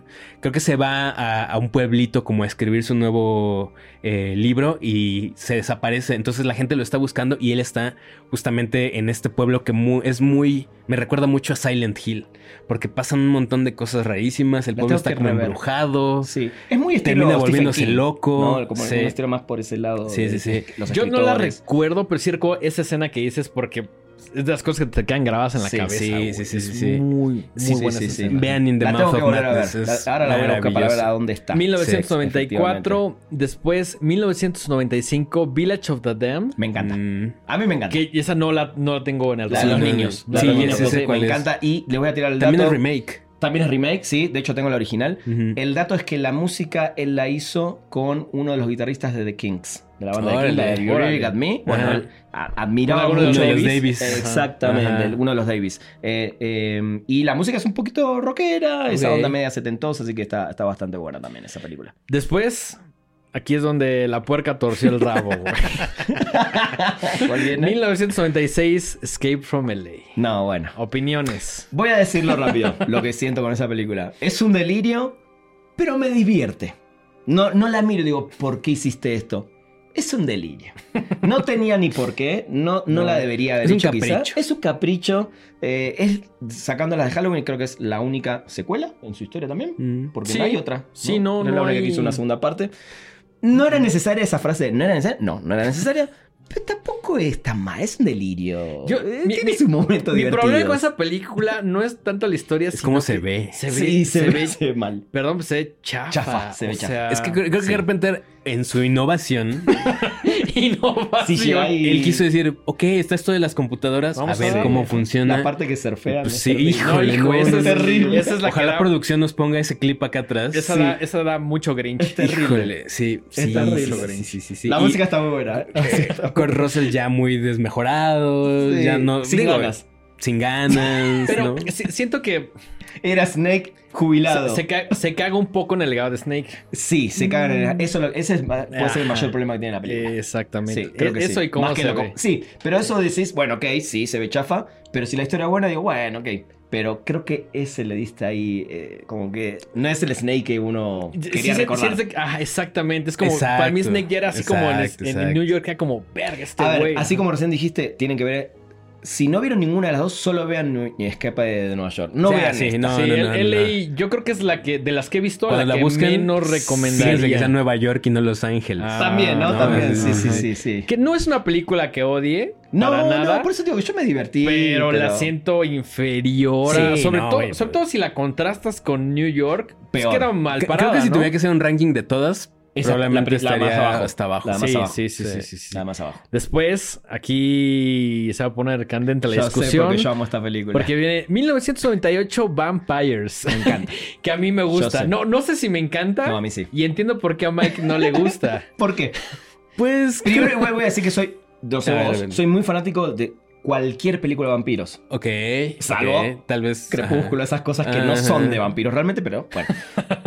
pero bueno, a mí me, gusta mucho el tema Drácula y vampiros. A mí me gustan mucho las películas de vampiros.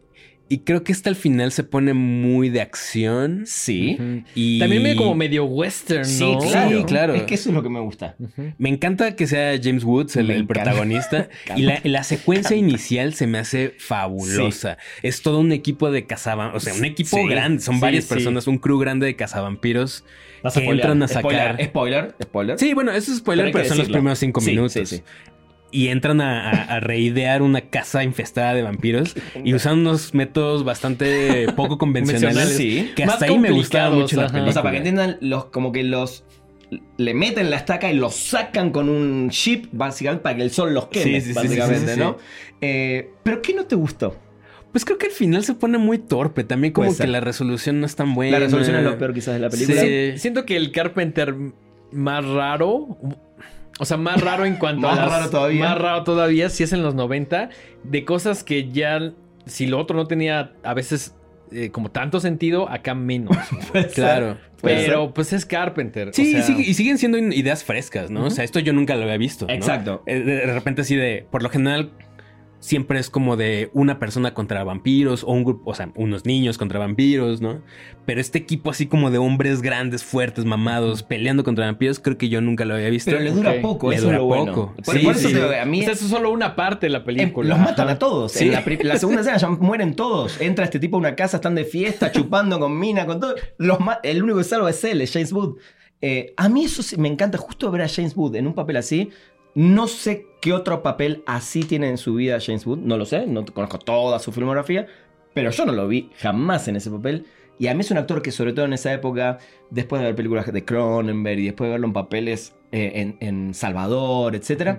A mí me encanta, a mí me encanta él puntualmente como Sí. cazavampiros Sí. contrata a un cura, porque obviamente la iglesia tiene todo que ver con esto. eh, y creo que me gusta justamente esta cosa de western Mm. vampiresco, moderno. Eh, no cae, creo que, en cursilerías de vampiros, que a veces hay películas que caen, porque el- Drácula es un tipo seductor. Acá no, no está tanto por ese lado, ¿no? Eh, y no deja de ser, como decís, una película de Carpenter de un género, de un subgénero, que a mí me encanta, que es el de vampiros. Por eso. Sí. Y lo hizo diferente, Sí, ¿no? Entonces, sí, eh, por ese lado sí me, me gusta bastante. Ah, Yo, yo también soy como bastante inclinado por el western y el tema, creo que me gustan más, bueno, no, no, me gusta de igual manera los westerns y los vampiros. Ok. Entonces como que esta fue de, ah, como que no, no termina de No termina de ser ni una Sí, ni la sí, otra, sí, sí, sí. ¿no? Ajá, Claro, claro, claro, Pero, pero es una película que la veo como para pasar el rato. Que no estoy completamente así poniendo toda mi atención. Es más como algo divertido que puedo ver en. No sé, cuando Una tengo. tarde de o- domingo. O, o que sé que no voy a acabar, ¿sabes? Esas películas que dices. mm, La sigo no, otro día. La sigo otro día, no pasa nada. Mañana la veo. Sí, sí, pero no sí, tienes tu atención completa. A, a mí sí me gusta. y al final del día creo que es el único acercamiento que tiene Carpenter al mundo de los vampiros. Exacto. Lo cual exacto. también creo que pues es importante, Sí, ¿no? Sí Sí, sí sí, sí, sí, sí. Es la única, si no me equivoco, porque ahora eh, que volviste a repasar la lista, bueno, y sacando memorias de Nombre Invisible, que no es- eh, la dirige pero no están de él, es la única que no tiene edición en vinilo, perdón. Mm, Dato nerd ok. discos. No, está bien, está Es Por algo de única que no te- Y, y sabes, pero sí tiene un buen y score, sabes- ¿eh? ¿sabes por qué creo que no tiene edición en vinilo por el año? Puede ser, pero eh, por ejemplo, ahora vamos a hablar de Ghost of Mars. No se estaba editando tanto vinilo, es un dato muy preciso el que decís, pero se reeditaron muchos y se editaron por primera vez Village of Damned, que lo tengo, bueno, no lo traje hoy, eh, Ghost of Mars. O sea que es una que yo estoy esperando como coleccionista que sí se edite para tener toda la discografía de Carpenter, Claro. ¿no? Pero bueno, digo, a mí sí me gustaba.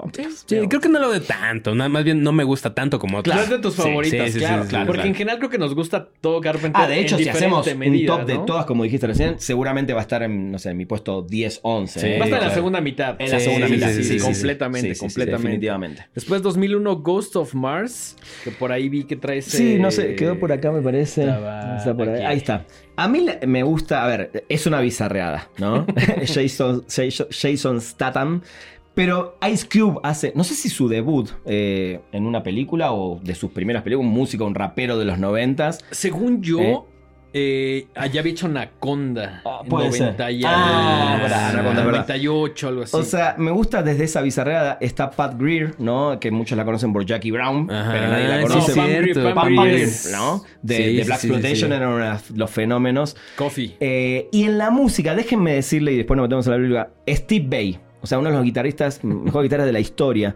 Eh, está Buckethead, ¿no? Eh. Scott Ian, Charlie Benante, que es el, el baterista de Anthrax. O sea, se armó. Robin Fink, que es de, de Nine Inch Nails. Se armó todo un- un Dream Team de heavy metal para hacer la música.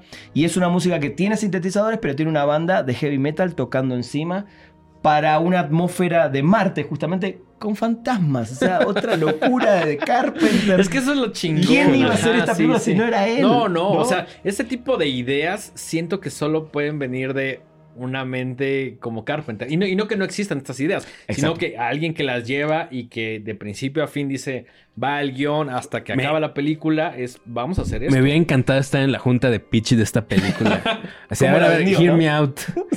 Fantasmas del futuro en Marte. Marte, claro. o sea, Con Ice Cube. con ese cast, güey. Con Exacto, ese es como cast, de- y, y. Jason Statham todavía acá no era. No, está- de hecho aquí, o sea, está, está atrás. Está acá Pues es atrásito, ¿no? 2001, Sí, es sí, sí, 2001, sí. todavía Sí, no todavía no había explotado, no, había hecho ¿no? la del. ¿Cómo es Transporter? Ni ninguna de esas. Sí, ¿no? no, todavía no está. O estaba ahí, estaba ahí. ¿no? Eh, De hecho, creo que hasta Pam Grier está más enfrente en el, Sí, en el sí, sí, en póster, Eh. Y ella creo que es la de Terminator, la ah, 3, la. Dominatrix. La. Dominatrix, no. La Terminatrix. Eso, ella, la- la- Terminator protagonista. 3, basura completa. A ver, esta es una película, sí, súper bizarra, quizás de las más bizarras de Carpenter. Eh, sí, en ese debacle, como decís, sí, estoy de acuerdo. Pero no deja de ser una película que mezcla justamente géneros que a mí me gustan mucho, como la ciencia ficción, los fantasmas, el, el terror, y la música acompaña bien. Yo, Bien, yo creo que al final del día, cualquier cosa que diga Carpenter, la vamos a Sí, ver. claro, Por supuesto. claro. Pero claro, bueno, mira, claro. ahí les voy a fallar porque por- nunca vi la última, nunca vi la última. Ok. Me siento muy mal por no haber, no sé por qué, la 2010, tengo, The hecho, la Worth. tengo ahí y nunca la vi. Mira, aquí no sé por qué. dato, dato random, ultra, ultra random, dice en los créditos de esto dice Pro Tools Sound Design Joe Bishara, que es el, el que hace toda la música de las películas de James Wan y que interpreta, interpreta él al demonio rojo de Insidious. Wow, Órale. datazo. Sí. Pues, datazo. pues también está involucrado. Increíble. Esos deben haber sido quizás sus comienzos en Probablemente, esto, sí, sí, sí. Muy sí, bien. sí. Ese es 2001 y dos, tarda nueve años Sí. en hacer la última, su último largometraje, 2010, The Worth. Tiene otra, ¿Tiene otra? tiene una más donde además él actúa, que es como un- una especie de antología de cuentos cortos y él es como el presentador y Pero, él sale... pero es vieja también, ¿no? Sí, de hecho, Sí, ya sé cuál les decís. digo... No, De no hecho- sé- no sé por qué la estaba confundiendo con esto que salió el año pasado llamado Suburban Screams. no, no, no, No, no, no, no. esta ya sé cuál es, yo la tengo en DVD, de hecho la tengo en Buenos Aires. Em, pero sí, es, es- son como cortos. O sea, Sí. no, no cortos de 20 minutos, pero sí son películas de televisión, creo que Se son. llama Body Bags. Esas. Mm, Y, y él, él, él sale, él, él sale Mira, actuando, actuando. y es como el presentador. Oh. Ajá, un- en una especie de Crypt Keeper. Nunca vi ¿No? ¿Qué esta, año es? esta que dijiste. Esto es recién. 1993. Exacto, sí, son viejas. Y, por ejemplo, uno de los, de los cortos es de Toby Hooper. Mm, O sea, Es, es como esa onda de antologías que en los 80s, 90s estuvieron muy, Sí. muy, muy de moda. Sí, como. Creepshow, etcétera. Ujú. ¿no? Quería, quería Sí. preguntarles, ¿le entraron a Suburban Screams? No. ¿No? ¿Y qué Yo es? la tengo ahí, pero no ¿Qué la es he visto. exactamente? Es, es una serie que lanzó Pico que el año pasado. Ah. que mm, está producida por Carpenter y algunos capítulos están dirigidos por él, que tienen que ver con eh, casos de la vida real, que tienen que ver con lo sobrenatural o con asesinatos. Y eso lo produce. Él lo produce y dirige creo que un par de capítulos. Ah, Yo la vi completa y Mm. la realidad es que me quedo con dos. Hubo dos que me gustaron que dije... ¿Y son los de "Está él? ¿Son los de cabrón". Carpenter o...? Mm, uno sí y otro no. Ok.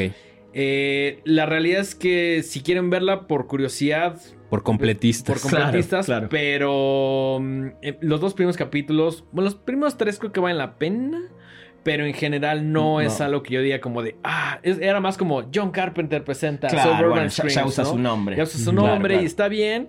Pero hay un par de historias que realmente me gustaron y el resto oh, flaquean, flaquean un poco. Yo Pero qué gusto que sigue activo, la verdad. Sí, o sea, sí, sí. Eh, dato curioso, no sé si lo saben, me imagino que sí. Estudio 666, la película de los Foo Fighters. Mm. Él hace la música principal, o sea, Mm. lo contactó. Y aparece, sí, ¿no? Creo que hace un Seguramente cameo. tiene un cameo creo que hace un cameo. Cameo, Sí, no me acuerdo ahora, pero estoy casi seguro que sí. De hecho, sí se lo ve. Creo que es el ingeniero de sonido. Sí, si no me exacto, exactamente. Sí, sí, y se lo ve, se lo ve bien, no es que está así con peluca ni nada.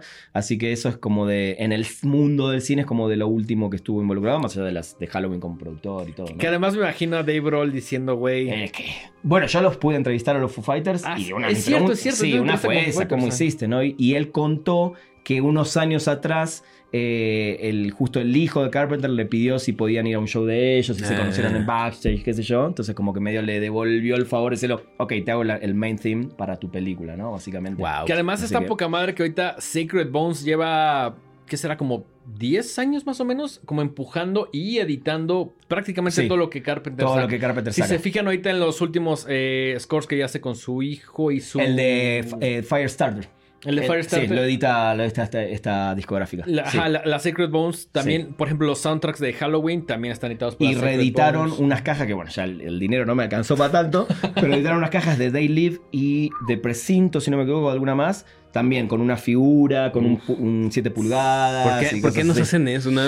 Sí. Estás ahí salivando en Sí, la la pantalla. Tienes que tomar cual. decisiones así de Sí, quiero 40 cosas. Dios mío. Puta, voy a escoger dos, güey. Sí, tal cual. Pero bueno, mira, eh, el mundo de Carpenter, por eso digo, me encanta porque a mí, además que ustedes saben que, que- que vengo del mundo de la música, combinó las dos cosas, ¿no? Entonces, soy- yo soy muy fan de, de su música, eh, que me hice a través de las películas, ¿no? Ujú, Bueno, ujú. Seguramente cuando vi sus primeras películas no tenía ni idea que él hacía la propia Claro, música, claro, ¿no? Fueron claro. cosas que uno va aprendiendo.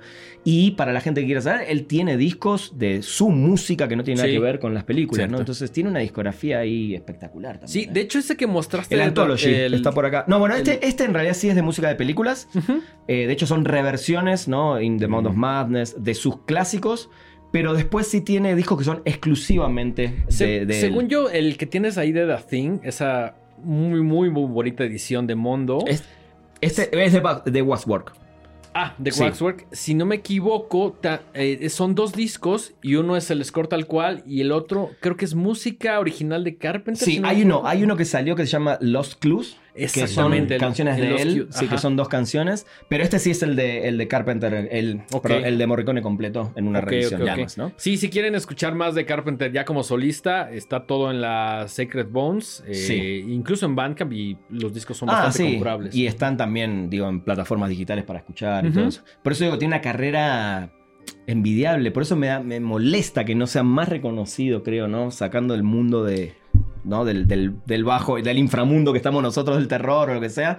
Eh, y nosotros también conocemos muy bien el mundo de la música y del cine y siento que es un tipo que, salvo los conocedores, no se le dio, creo, todavía el real valor que, tiene. Que creo ¿no? que ya sabemos cómo va a acabar esta historia Sí. de Carpenter. Pero bueno, también creo que cada vez que va a una convención y hay mucho entusiasta, mucha gente que va, que le firmen cosas, a decirle unas palabras, lo sigue haciendo y me parece sobre todo impresionante que lo güey siga tureando, Sí. haciendo música. O sea, puedes ver el show de, bueno, no sé si decirle el show, pero la, la presentación Sí, de claro. John Carpenter, el Sí, concierto sí, de sí, sí. John Sí, Carpenter shows. con músicos. Sí, Me encantaría eh, verlo. O sea, Ojalá. Que, loca. a ver, nos comprometemos acá que si hay una fecha relativamente cercana, viajamos. Jalo, sí, vamos, jalo, jalo. vamos los tres. Sí, Jalo, es, hacemos es la algo que, todo. que- que me debo como fan. Sí, totalmente. Yo, neta, con Horrorama, una de las cosas que creo que le hemos comentado es como, güey, tenemos que al menos darle la mano a John Carpenter y decirle gracias, Gracias. por todo, güey. Te mamaste. Totalmente. Te mamaste. Te Por lo menos, güey. ¿no? Con- Con eso ya mueren en paz. Sí, Sí, sí, sí. hasta, sí, hasta sí. me dio como un escalofrío porque Va a pasar. es de las personas sí, que, sí, que sí sí. admiro muchísimo, Sí, muchísimo. claro, muchísimo. claro, Y claro, que, claro. que, que,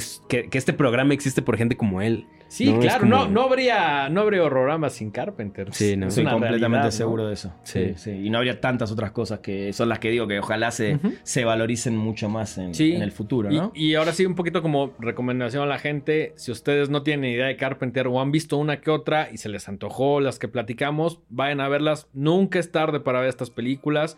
Al contrario, creo que los van a ayudar a entender cosas un poquito más contemporáneas. ¿no? Sí. Y que traten de ir con la cabeza abierta de entender que esto fue hace 30, Sí, 20, claro, 40 años claro, atrás. claro, ¿no? claro. Porque hay gente que sí que me, me dijo, ah, vi por primera vez Halloween, no sé, el año pasado, la primera. ¿Cómo No, me no, aburrí? No, no me dio miedo, claro. ajá. Mm. Es que también Mm. siento que conforme pasan los tiempos, cada vez hay más variedad de productos, pero tienes que verla justo con esos ojos, ¿no? Con, con los ojos del año en el que salió 1978 y pensando que no había nada igual en su momento. Creo que esa es la importancia, que a lo mejor ya no resulta tan atractivo a las nuevas generaciones, Y porque está ya han bien, estado ¿no? expuestas a otras cosas, Exacto. pero si pueden un poquito como apagar esa parte y decir, voy a pensar que estoy en 1978 y que no había nada igual, es probable que les guste. Yo tenía dos años, imagínate. Claro. Eh, pues mi queridísimo Rana, creo que es momento de ir cerrando, pero sí, sí, antes, de, antes de terminar, cuéntanos brevemente qué haces, dónde te puede seguir la gente. Échate todo el comercial. Utiliza, comercial. utiliza los momentos Voy a para hacer hablar rápido, de voy a hacer rápido. spoiler time, de todo lo que quieras. Bueno, básicamente eh, tengo un sitio eh, con unos socios hace muchos años, se llama Spoiler Time. Ahí van a encontrar, aparte de contenido de cine todo el tiempo, eh, yo hago un programa especial que se llama Spoiler Tracks, justamente por mi pasión sobre la música y la música de cine y series. Así que se lo pueden encontrar en las plataformas de audio de podcast y encontrar todo lo que es Spoiler Time en sus redes sociales, .com, etc. Hace poco eh, habilitamos el kever.com, ¿no? Es una plataforma nueva donde si justamente no saben dónde ver las películas de Carpenter o las que le recomiendan los chicos, ahí van, eh, que ver, se registran en una lupita, ponen el nombre de la película y les dice si está en plataformas en el país que estén o si no aparecen ahí es porque evidentemente no la tienen ninguna plataforma de forma legal, ¿no? Claro. Sí. Eh, y después, arroba ranafunk, eh, son mis redes sociales con F-O, no F-U, N-K al final, eh, donde hablo mucho de música, que es mi gran pasión, y también me doy los momentos de hablar de cine, porque bueno, justamente eso es otra de mis pasiones. Eh, así que eso, básicamente. Uno Ahí van a encontrar de todo. Uno, de los tipos más trabajadores que yo conozco. No hay, no hay- Ustedes también. No hay, no hay un día en el cual Ran no esté haciendo un en vivo, Algo. eh, desayunando con ustedes, produciendo un programa, puta, no sé cómo te da la vida. Y cabrón. visitando a amigos, que es creo que una de las cosas que también más disfruto, en, Muchas de este- de- gracias. sobre todo del mundo del entretenimiento. Puta, hablar con, con estos dos cracks hoy para mí fue Ah, lo máximo. muchas Muchas gracias. gracias, muchas gracias. gracias. Teníamos muchas ganas de hacer este Gracias. programa. Sí, sí, sí. Que se repita con Mad Max. Sí, sí, sí, no. Es- tú es tienes- más, Ya me anoté. Mad Max. Aquí queda. Cuando salga la Cuando nueva. salga Furiosa. Sí. Perfecto. Sí, cerrado, no, ya cerradísimo. No iba a cortarme para ni escupirme, porque sería asqueroso para ustedes. Pero, pero bueno, se- sepan que el sentimiento es ese. Absolutamente. Buenísimo, Pues, buenísimo. Denguito. Eh, las redes de este programa estamos en todos lados como arroba los horrorama. Los pueden ver en YouTube y en todas las plataformas de audio. A mí me encuentran como arroba el dengue en Letterbox, en X, en Instagram, que es lo que estoy usando más ahorita, y TikTok y Mike, tus redes personales. Yo estoy en Instagram como arroba Mike-Sandoval- en X como arroba Miguel Sandoval y en Letterboxd como arroba Mike Sandoval. Tengo un desmadre, ya lo sé, perdón, lo siento, pero eso tus es lo que soy, es lo que soy, esto es lo que hay. Eh, pues nada, mi queridísimo Rana, muchísimas gracias por estar Por con favor. nosotros. Nos la pasamos cabrón, Bomba. teníamos muchísimas ganas de hacer este especial. Sí, sí, sí. Y pues nada, quédense, suscríbanse al programa, suscríbanse a Spoiler Time, suscríbanse a Horrorama. Sigan a Sigan Rana a Rana. Rana Funk. Y nos vemos en el siguiente episodio de Horrorama. Hasta la próxima. Adiós.